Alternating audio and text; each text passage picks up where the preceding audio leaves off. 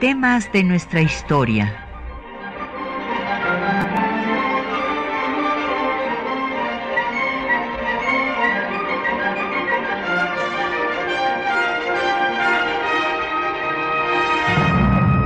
Un espacio que difunde el conocimiento del pasado para comprender nuestro presente.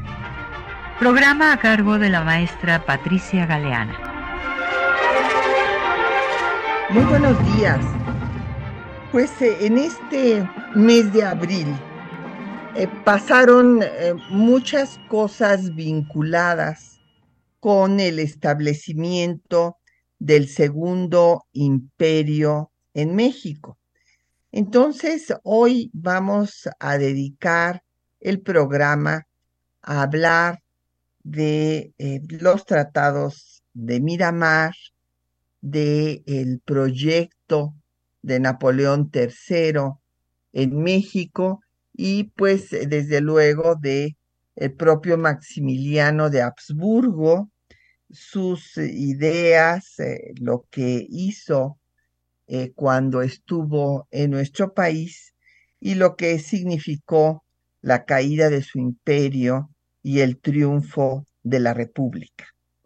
Bueno, pues vamos a, hablar de eh, este momento, eh, pues crucial para la historia de México porque vivió la ocupación extranjera de un ejército extranjero durante casi cinco años y fue desde luego un parteaguas en la historia nacional. Cabe recordar que desde que el país se independizó del imperio español, eh, otras potencias quisieron sacar provecho tanto de México como de las nuevas naciones americanas. Y en este sentido, bueno, pues ya sabemos que Estados Unidos, el mismo año que se reconoció eh, la independencia por parte del imperio español y también por el Papa, pues empezó el proceso de expansión territorial a costa de México con el tema de la anexión de Texas, que primero pues estuvo como república independiente de 36 a 45 y después se anexó y eh, la lucha por definir los límites que quería Estados Unidos más al sur, pues eh, fueron el pretexto para invadir y quitarle a México más de la mitad de su territorio. Eh, además, había habido otras eh, potencias que también quisieron sacar provecho de México una vez que el país fue independiente del imperio español, como el caso de los ingleses que se apoderaron de minas, que hicieron empréstitos ruinosos. Eh, ellos fueron muy pragmáticos, entonces decidieron apoderarse de la economía. además, tenían esta alianza con Estados Unidos y consideraban a México pues parte de su zona de influencia.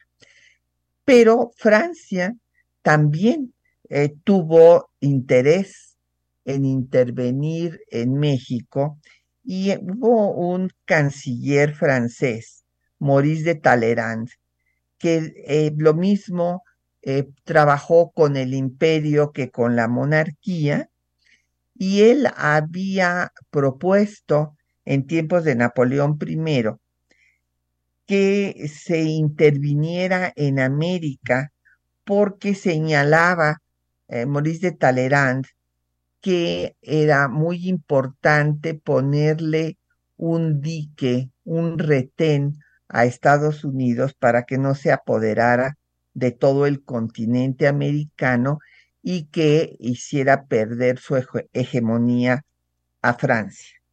Eh, Napoleón I no pudo hacer semejante proyecto.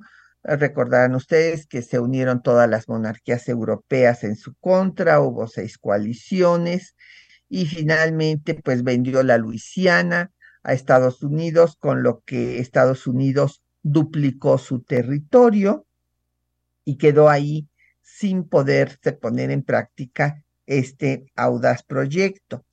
Eh, Luis Felipe de Orleans, pues mandó a su hijo, el príncipe de Joanville, cuando se dio lo que hemos llamado la guerra de los pasteles, esta, eh, pues este bombardeo al puerto de Veracruz por parte de Francia, eh, reclamando el pago de unas deudas millonarias que argumentaban pues eh, sus connacionales, o sea, los franceses en territorio mexicano, habían perdido bienes, propiedades, porque los motines políticos en, eh, nuestro país eh, no eh, les habían permitido además recuperar estas pérdidas.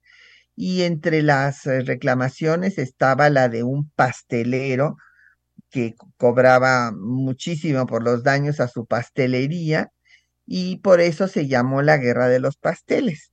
Pero finalmente pues eh, Luis Felipe de Orleans tampoco tenía la fuerza como para intervenir en nuestro país. Pero cuando llega Napoleón III, eh, Napoleón III tenía un proyecto de hacer un imperio mundial. Inclusive hay actualmente en Francia, yo fui eh, invitada a tener participaciones en sus actividades, una academia del Segundo Imperio que pretende reivindicar la figura de Napoleón III, señalando que no era Napoleón el pequeño, como le puso Víctor Hugo, lo cual le molestaba muchísimo, sino que era tan grande como su tío, que llevó los ejércitos de Francia a todos los continentes, eh, que eh, pues logró consolidar el poderío francés en Argelia, llegó hasta Indochina, pero el mismo Napoleón III decía que la página más gloriosa de su reinado sería detener el avance de Estados Unidos en el continente americano poniéndole un dique en México, o sea, el antiguo proyecto de Maurice de Talleyrand de inicios del siglo XIX, Napoleón III lo va a poner en práctica, pues justo el, inicio de la segunda mitad de eh, ese siglo. ¿Y eh, cómo se dio esta situación? Bueno, pues nuestro auditorio recordará que eh, hubo la guerra civil de tres años, que conocemos con el nombre de la Guerra de Reforma, cuando Ignacio Comonfort da un golpe de Estado en contra de la Constitución Liberal de 1857, señalando que esta Constitución eh, pues eh, no lo dejaba gobernar porque quedaba maniatado y eh, le tenía que pedir permiso al Congreso para todo. Esta Constitución había establecido un régimen unicameral, o sea, solamente había una Cámara y este, no había derecho de veto por parte del presidente. Entonces eh, dio el golpe de Estado y se unió a los conservadores que habían desconocido esta constitución por ser una constitución liberal, pero eh, finalmente los generales conservadores encabezados por Félix Zuluaga no lo, no lo reconocen como el líder de su movimiento y entonces él tiene que soltar a Juárez que había mandado encarcelar, bueno, no encarcelar, detener en Palacio Nacional, lo mismo que ha sido Rolvera, que era el presidente del Congreso, se va, viene la guerra de tres años y cuando esta guerra estaba en el momento de equilibrio de fuerzas, porque ya sabemos que el primer año ganaron pues todas las batallas los conservadores, y en el segundo se consigue este equilibrio de fuerzas, es entonces cuando eh, va a ir eh, Gutiérrez de Estrada a negociar con Napoleón III la intervención en México. Entonces, todo esto que se enseña en diferentes libros de historia, que fue a raíz de que Juárez eh, va, eh, decretó la suspensión de pagos de la deuda pública exterior porque estaban en bancarrota después de la guerra civil, aunque la ganaron. Eh, tuvo que suspender, era una moratoria solo por dos años, pues fue usada como pretexto porque la intervención francesa en México ya estaba eh, pactada desde 1859, como consta en la documentación correspondiente. Vamos a hacer una pausa para escuchar eh, música, música de aquel año de 64, cuando se firman los tratados de Minamar y Maximiliano acepta eh, la corona de México y el compositor de moda era Johann Strauss II. Él, eh, pues, había hecho una composición, una polca, para festejar la inauguración del ferrocarril del sur de Austria. Y esto es lo que vamos, esta es la polca que vamos a escuchar, que se llama El tren del placer. Hay que recordar que Johann Strauss, pues, fue nombrado el rey del vals. Él es el autor del famosísimo Danubio Azul. Pero ahora escuchemos esta polca del año de 1864.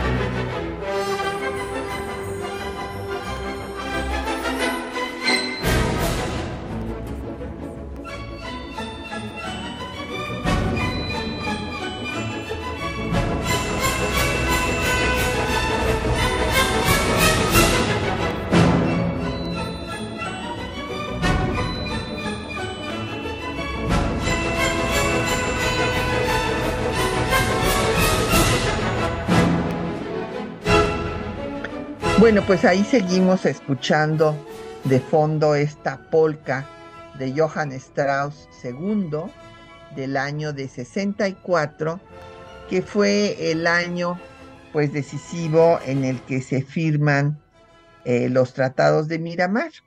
Pero ahora vamos a mencionar, o sea, primero que quede muy claro que eh, Napoleón III tenía eh, planeado intervenir en México mucho antes de que Juárez diera eh, la suspensión, la moratoria por dos años en julio de 1861, después de que los liberales ganaron la eh, guerra de reforma, ya que se entrevistó, como les dije, con Gutiérrez de Estrada, en 1859, en el inicio de ese año, porque Santos de Gollado, que era el general comandante de las tropas eh, liberales, interceptó una carta que Gutiérrez de Estrada mandaba al gobierno conservador refiriendo que ya había eh, podido reunirse con Napoleón gracias a la intermediación del hijo del canciller Metternich, que era el embajador en Francia, y que Napoleón había aceptado intervenir en México, pero que se iba a esperar al momento adecuado. El momento adecuado, pues va a ser con este pretexto de la moratoria de dos años que pide el gobierno mexicano ante la situación crítica que tenía después de tres años de guerra civil. Y eh, pues también cuando inicia la guerra de secesión en Estados Unidos que impedía que Estados Unidos eh, acudiera a, hacer valer la doctrina Monroe que evitaba la intervención de las potencias europeas en las naciones americanas. Entonces, ante esta situación, pues eh, Napoleón va a escoger y están las cartas, y esto también lo quiero reiterar porque luego hay pues algunos ah, eh, libros que autores que no ven las fuentes originales, sino que nada más se la pasan repitiendo los errores de fuentes secundarias de tiempo atrás, sin ir a los archivos, que eh, señalan que fue el, eh, pues, el monarquista José Manuel de Hidalgo el que eh, escogió a Maximiliano como emperador de México, eh, que él convenció a Eugenia de Montijo, de quien había logrado hacerse amiga desde eh, que antes de que se casara con Napoleón III, de que fuera la nueva Isabela católica y que entonces pues él había propuesto a Maximiliano. Esto lo escribió José Manuel Hidalgo, pero es totalmente falso. José Manuel Hidalgo no tenía absolutamente ninguna influencia ni tuvo nada que ver con Napoleón III. Napoleón III yo creo que ni siquiera sabía de la existencia de este personaje. Es una eh, este, falsedad que él afirme esto. Y eh, pues tampoco eh, tenía ese ascendiente Eugenia de Montijo sobre su esposo, además de que están las cartas de Napoleón III señalando por qué escogió a Maximiliano. Y concretamente, pues dice eh, palabras más, palabras menos, que porque Maximiliano era útil a, sus, a su política eh, exterior, ya que le iba a permitir destensar la situación que tenía mm, pues muy conflictiva con el imperio austrohúngaro, con el imperio que presidía el hermano de Maximiliano, Francisco José, y que entonces eh, pues eh, había conocido ya a Maximiliano, era un joven romántico de ideas liberales, fácil de manejar para, eh, este, repito, decirlo en forma muy sintética. Entonces, esta fue la razón por la que escogió a Maximiliano. ¿Quién era Maximiliano? Pues vamos a recordar. Él, pues, era miembro de la Casa de los eh, Habsburgo. Eh, nació, pues, en Schönbrunn, ahí en Viena, en el Palacio de Schönbrunn. Sus padres fueron Francisco Carlos y la emperatriz Sofía.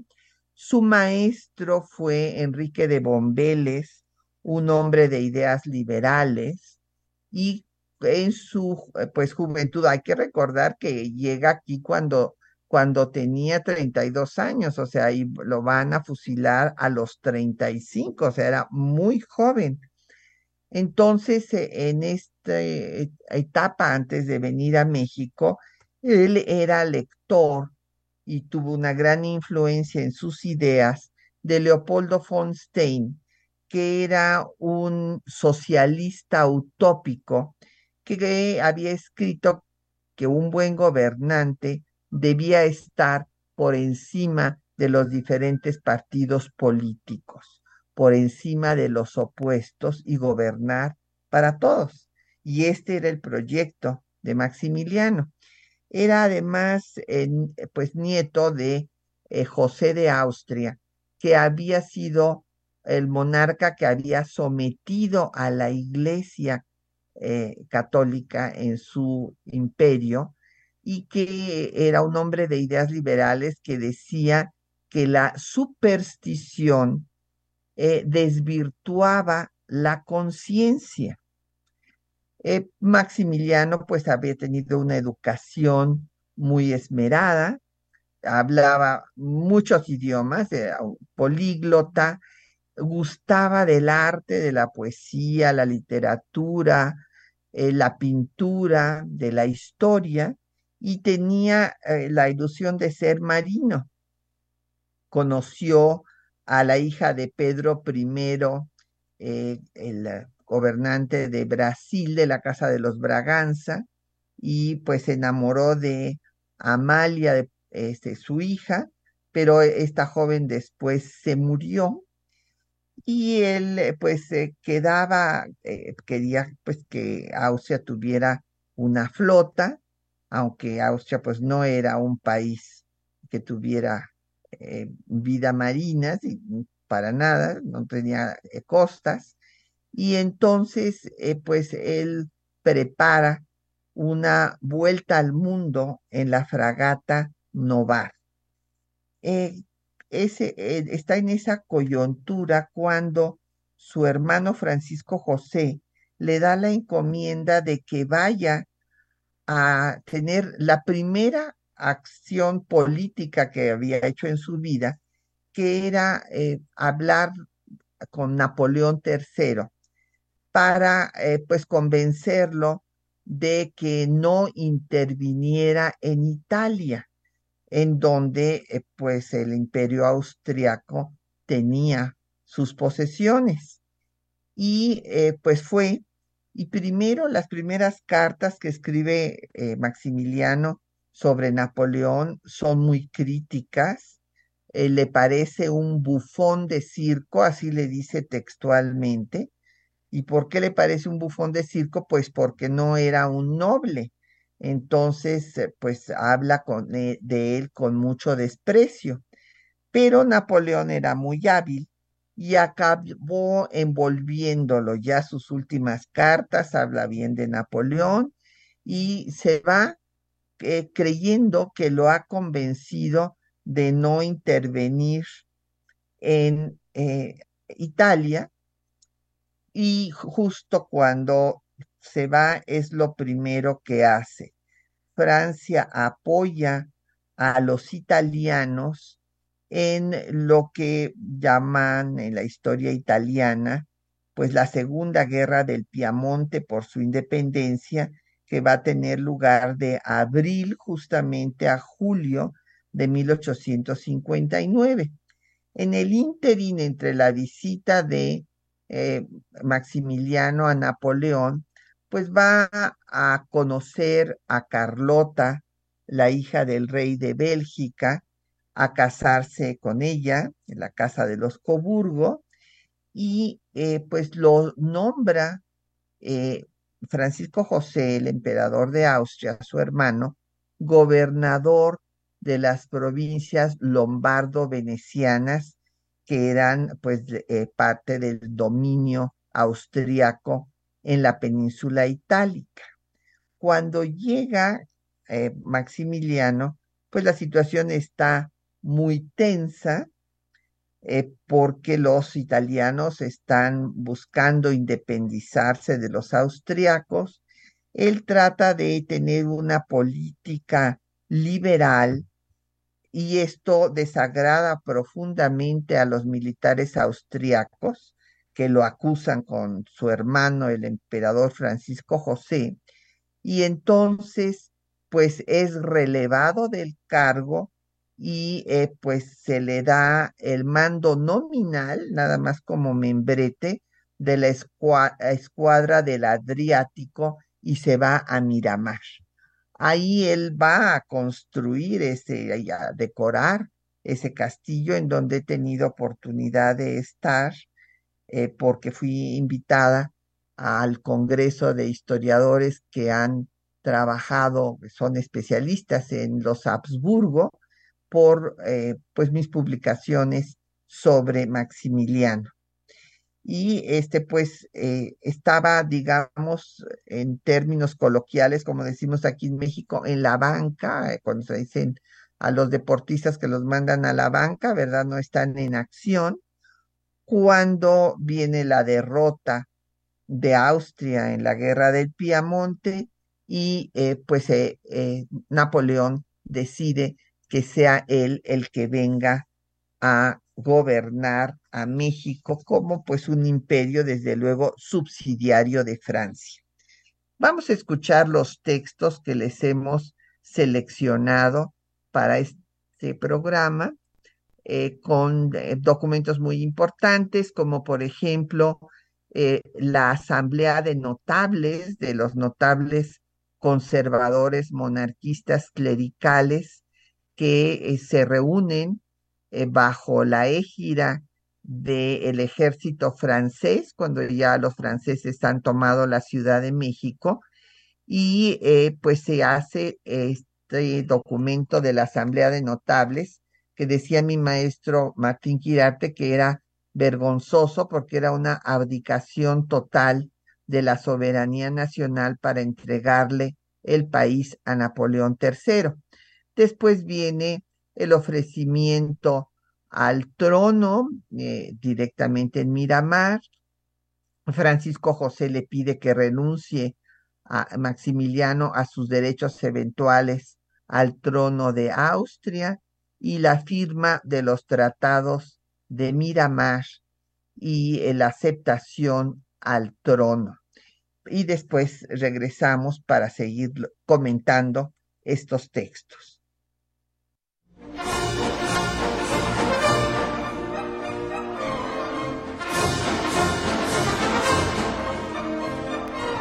Al tomar los franceses la Ciudad de México, reunieron a un grupo de monarquistas conservadores para constituir una asamblea de notables, la cual aceptó que Napoleón III designara al futuro emperador de México. He aquí su dictamen del 13 de julio de 1863. 1. La nación mexicana adopta por forma de gobierno la monarquía moderada, hereditaria, con un príncipe católico. 3. La corona imperial de México se ofrecerá a Su Alteza Imperial y Real, el príncipe Fernando Maximiliano, archiduque de Austria, para sí y sus descendientes. 4. En el caso de que el archiduque Fernando Maximiliano no llegase a tomar posesión del trono, se remite a la benevolencia de Su Majestad Napoleón III, emperador de los franceses, para que le indique otro príncipe católico. El 3 de octubre de 1863, una comisión de 11 conservadores monarquistas mexicanos se presentó en Miramar para ofrecer la corona de México al archiduque austriaco Maximiliano de Habsburgo, quien solicitó actas de adhesión. A fines de enero de 1864, su hermano, el emperador de Austria, Francisco José, le exigió que renunciara a sus derechos eventuales al trono austriaco. Maximiliano titubeó, pero Napoleón III y Carlota lo presionaron para seguir adelante con la empresa imperial. El 8 de abril, Maximiliano firmó el Pacto de Familia, en el que cede a las pretensiones de su hermano. Artículo primero. Su Alteza Ilustrísima el Archiduque Fernando Maximiliano renuncia por su augusta persona y en nombre de sus descendientes a la sucesión de la corona en el Imperio de Austria, así como a los reinos y países que de él dependen, sin excepción alguna, a favor de todos los demás miembros que se hallan en actitud de suceder en la línea masculina de la Casa de Austria. Artículo cuarto. Su Alteza Imperial declara que renuncia por sí y por sus descendientes a la fortuna privada, presente y futura, mobiliaria o inmobiliaria de la ilustrísima Casa Archiducal. Al día siguiente, Maximiliano y Napoleón III firmaron los tratados de Miramar. Artículo primero. Las tropas francesas que se hallan actualmente en México serán reducidas lo más pronto posible a un cuerpo de 25.000 hombres, incluso la Legión extranjera. Artículo segundo. Las tropas francesas evacuarán a México a medida que Su Majestad el Emperador de México pueda organizar las tropas necesarias para reemplazarlas. Artículo tercero. La Legión extranjera al servicio de la Francia permanecerá, sin embargo, todavía durante seis años en México. El gobierno mexicano se reserva la facultad de abreviar la duración del empleo de la Legión extranjera en México. Artículo noveno. Los gastos de la expedición francesa en México, que debe reembolsar el gobierno mexicano, quedan fijados en la suma de 270 millones por todo el tiempo de la duración de esta expedición hasta primero de julio de 1864. Artículo décimo. La indemnización que debe pagar a la Francia el gobierno mexicano por sueldo, alimento y manutención de las tropas del cuerpo de ejército a contar del primero de julio de 1864 queda fijada en la suma de mil francos anuales por plaza. En los artículos secretos, Maximiliano se comprometió a poner en práctica una política liberal afín a Napoleón III. Primero, habiendo aprobado Su Majestad el Emperador de México los principios y las promesas anunciadas en la proclama del general Forey de 11 de junio de 1863 y las medidas adoptadas por la regencia y por el general en jefe francés con arreglo a esta declaración, ha resuelto Su Majestad hacer saber sus intenciones sobre el particular en un manifiesto a su pueblo. Maximiliano aceptó formalmente el trono el 10 de abril. He aquí sus palabras. Acepto el poder constituyente con que ha querido investirme la nación, cuyo órgano sois vosotros, señores, pero solo lo conservaré el tiempo preciso para crear en México un orden regular y para establecer instituciones sabiamente liberales. Finalmente, el 17 de abril de 1864, los emperadores embarcaron en la fragata Novara para iniciar la aventura imperial en México.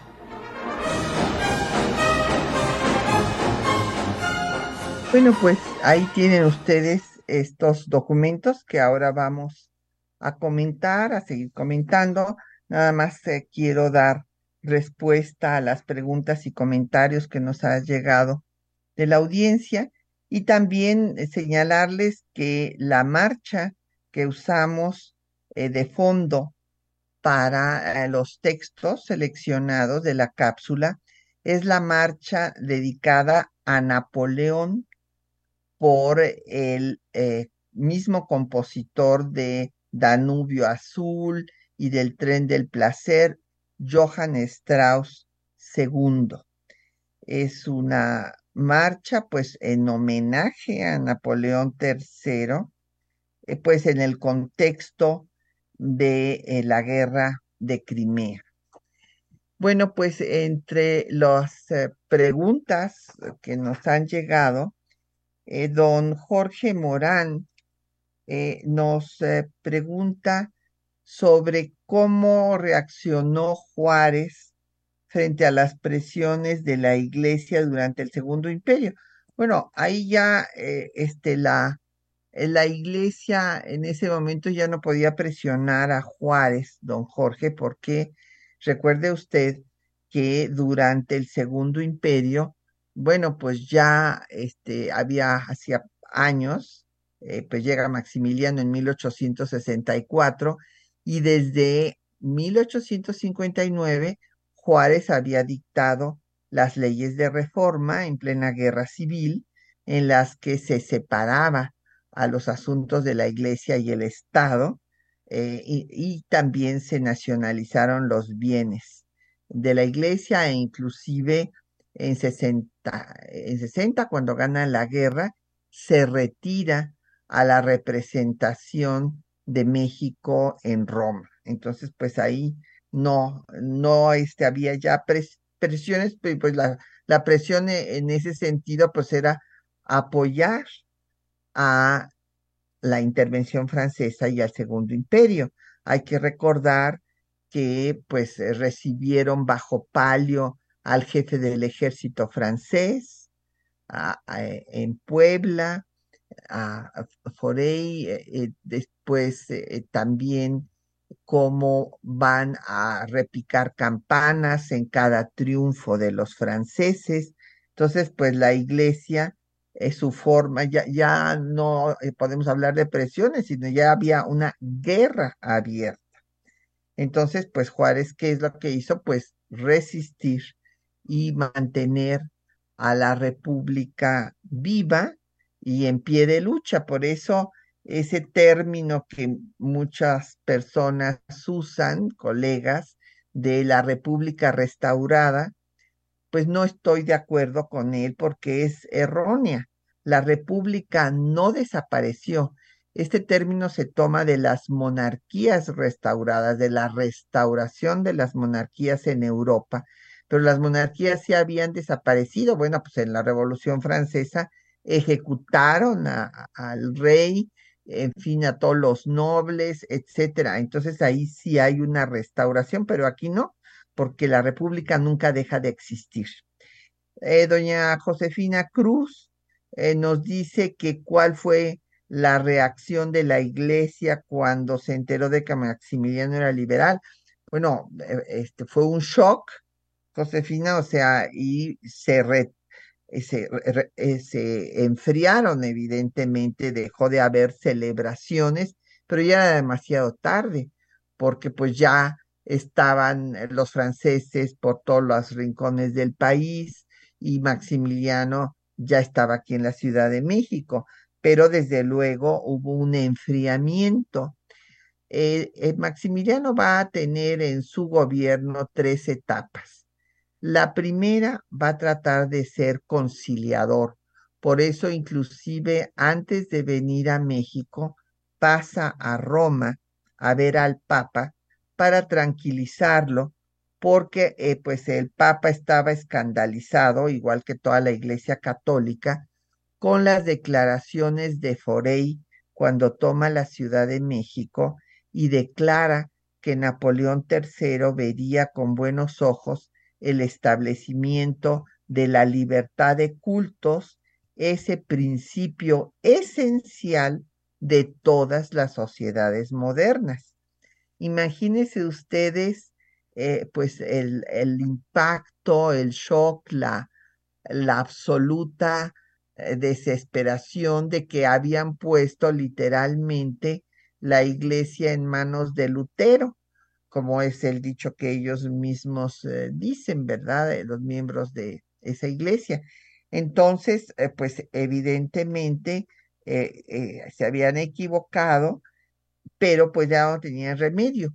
Y decía yo que Maximiliano tuvo tres etapas en su gobierno. Después de ser conciliador, que por cierto Napoleón le había dicho que no fuera a ver al Papa porque lo iba a querer comprometer a seguir una política liberal, este, perdón, una política contraria a la política liberal que como ustedes vieron fue uno de los eh, pactos que se eh, firmó en los tratados secretos de Miramar, porque hay dos partes de los tratados, la parte que se hizo pública y en los eh, artículos secretos está el compromiso de Maximiliano de seguir una política liberal igual que pues que lo que había planteado Forey, el comandante de las fuerzas francesas al tomar la Ciudad de México. Pero eh, pues después de esta eh, política conciliatoria, cuando le rechazan su proyecto de concordato, pues entonces Maximiliano va a establecer una política liberal radical. ¿Y qué es esto del proyecto de concordato? Bueno, pues se acordarán ustedes que desde la independencia, los gobiernos mexicanos habían argumentado que el ejercicio del patronato que habían ejercido los reyes de España sobre la iglesia mexicana era eh, un derecho ahora de los gobiernos de México y no eh, eh, lo, aceptaba la iglesia porque la iglesia decía que era una concesión. Entonces, eh, pues Maximiliano dice, bueno, ahora yo soy monarca, eh, voy a declarar la libertad de cultos, pero voy a señalar que la religión católica es la religión de mi monarquía, la religión oficial, digamos, y entonces tengo que ejercer el patronato. Pero cuando le rechazan su eh, pues eh, política, eh, su proyecto de, concordato, que era pues conciliador, pero de tendencia liberal, pues entonces da pues una serie de normas radicales. De hecho, sin decirlo obviamente, ratifica todas las leyes de reforma de Juárez, deja los bienes nacionalizados a los adjudicatarios, eh, quiere que la iglesia se convierta en órgano del Estado. En esto tiene la misma posición que había tenido Mora y Gómez Farías en 33, ¿se acuerdan? Y eh, pues todo esto eh, causa indignación en los miembros de la iglesia que justo habían apoyado a la intervención francesa y al segundo imperio para que se derogaran las eh, leyes de reforma de Juárez. Ante todo esto, pues se van a tener unos enfrentamientos, enfriamiento en relaciones, etcétera. Pero después, cuando Napoleón III decide retirar a sus tropas, después de tenerlas cinco años en el país sin haber logrado acabar con los republicanos, y este pues Maximiliano se queda solo, pues tiene que claudicar a su política liberal para eh, pues tratar de salvar a su imperio, aunque finalmente pues van a sucumbir juntos. Pues vamos a escuchar otro poco de música y no puede haber un programa que se dedique al segundo imperio sin que escuchemos La Paloma. Esta eh, pues canción eh, este, habanera, como se dice, por eh, que tiene, pues es todo un género de canciones que se hicieron en Cuba y en este caso es por el español Sebastián Iradier y la canción llega a México justo pues en el momento en que va a llegar Maximiliano y eh, se presenta en 1864 en el Teatro Imperial, cantado por Concha Méndez, conmoviendo eh, pues, terriblemente tanto a Maximiliano como a la emperatriz. Inclusive la Carlota le regaló una de la pulsera que llevaba a la cantante Concha Méndez eh, por su interpretación de La Paloma. Escuchemos.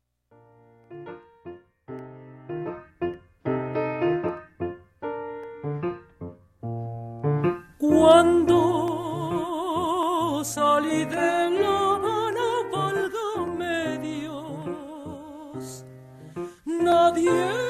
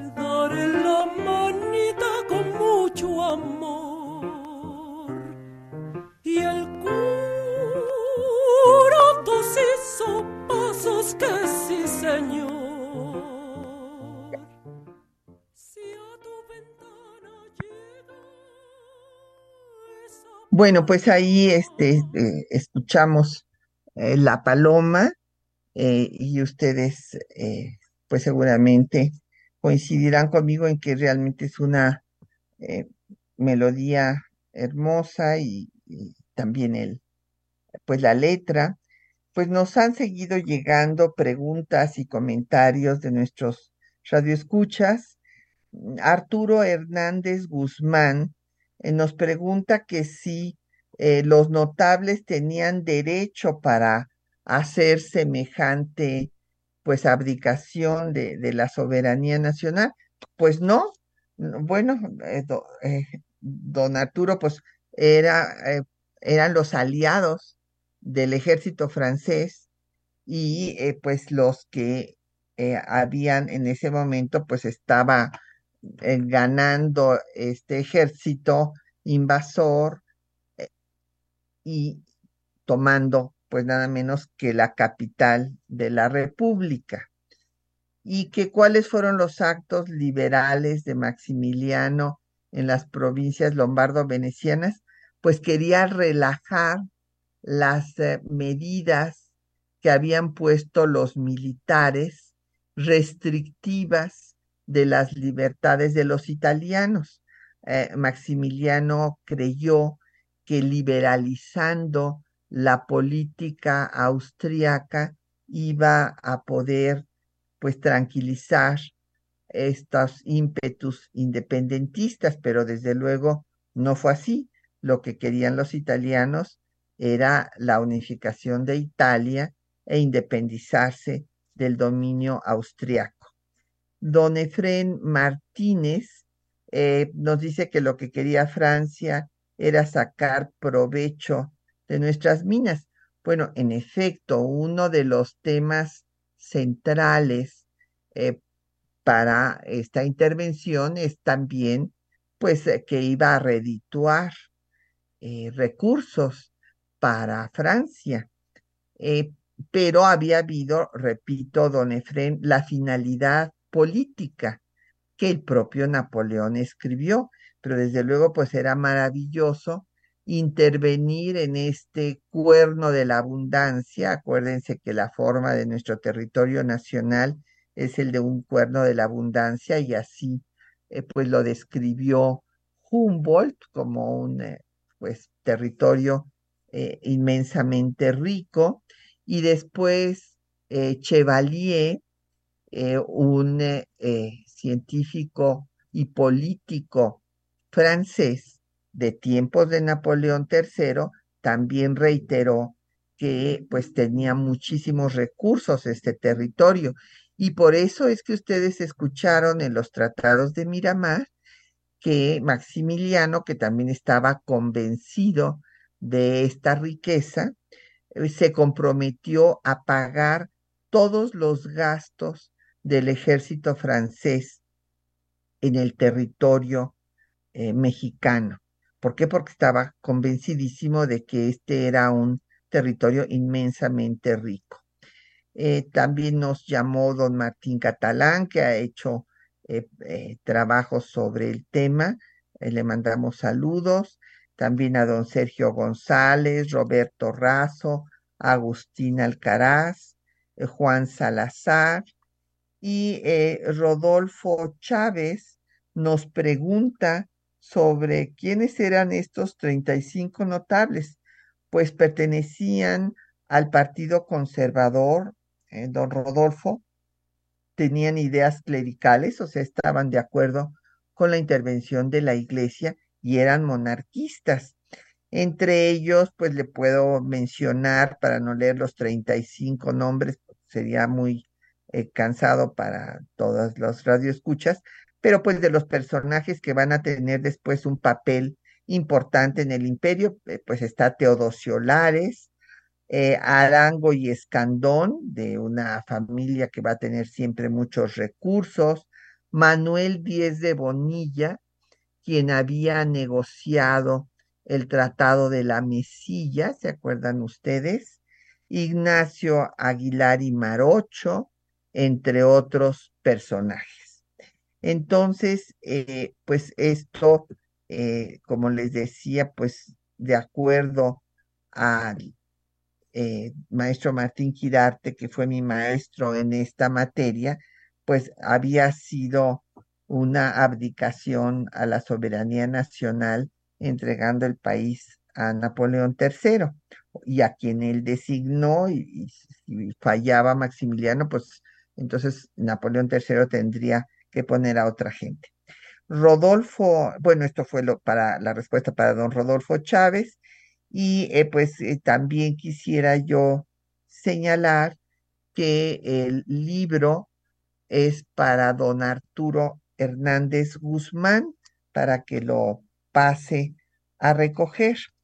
Entonces, eh, pues en estos textos que vieron, pues se dieron cuenta de cómo en el ofrecimiento, eh, cuando le ofrecen los mexicanos el trono, él pidió, Maximiliano pidió actas de adhesión, y bueno, las actas de adhesión que le llevan, pues eran totalmente falsas porque tomaron nombres de personas que ya se habían muerto y era imposible eh, recoger actas de adhesión cuando pues estaban en ese momento en eh, la guerra todavía ahora contra la intervención francesa y la resistencia republicana. Es importante mencionar cómo pues Maximiliano llegó a titubear eh, cuando Francisco José eh, le pide que renuncie a sus derechos eventuales al trono de Austria, pero Napoleón III por una parte y Carlota por la otra le pues presionan para que no lo haga y pues acepta ceder todos sus derechos al trono de Austria. En los tratados de Miramar, pues ya vieron ustedes este compromiso de pagar todo lo que gastara Francia cosa que no se hizo y entonces esa fue una de las razones por las cuales la oposición en el interior de Francia, en el Congreso, pues creció en contra de la aventura imperial mexicana, porque se señaló que pues ya había pasado mucho tiempo, eh, que se había gastado muchos recursos y que no había habido ningún beneficio. Y si a eso le agregamos que termina la guerra de secesión en Estados Unidos y por otra parte Prusia cobra fuerza en Europa, pues todo esto lleva a Napoleón III a retirarse de México y pues fue el Waterloo de, Napoleón III, ¿verdad? Así como Waterloo había sido el fin de su tío Napoleón I, pues aquí México fue el Waterloo de Napoleón III. Eh, le pasó lo que a Estados Unidos en el siglo XX con la guerra de Vietnam, ¿verdad? Pues se tuvieron que ir por donde vinieron sin haber logrado sus objetivos. Es importante destacar que desde que toma posesión Maximiliano, él lo dice textualmente, que va a establecer instituciones liberales, cosa que en efecto trató de hacer, inclusive había escrito una, eh, un proyecto de constitución que está en los archivos de Viena y que eh, pues Napoleón le dijo que no era tiempo porque él quería convocar a un congreso para presentarles este proyecto que escribió con Carlota, que era una mujer muy inteligente, que era una interlocutora política, no era nada más una eh, persona, una mujer ahí de adorno. Entonces, eh, pues le dijo justo eh, Napoleón que lo que se tenía que hacer es establecer una dictadura liberal y esto es lo que pues en realidad se establece en el Estatuto del Segundo Imperio. Pues ya se nos acabó el tiempo, con esto concluimos nuestro programa. Le damos las gracias a los compañeros que leyeron los textos, María Sandoval y Juan Stack, en la producción a Isela Villela, en los controles de audio estuvo Socorro Montes, en la producción del programa Quetzalín Becerril, en eh, los teléfonos Jocelyn Hernández y Patricia Galeana se despide de ustedes hasta dentro de ocho días.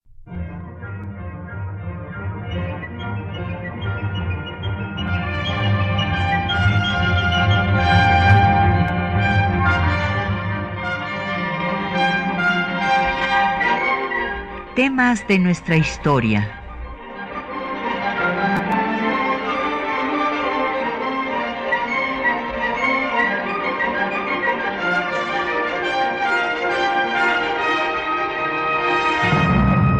Un espacio que difunde el conocimiento del pasado para comprender nuestro presente. Programa a cargo de la maestra Patricia Galeana.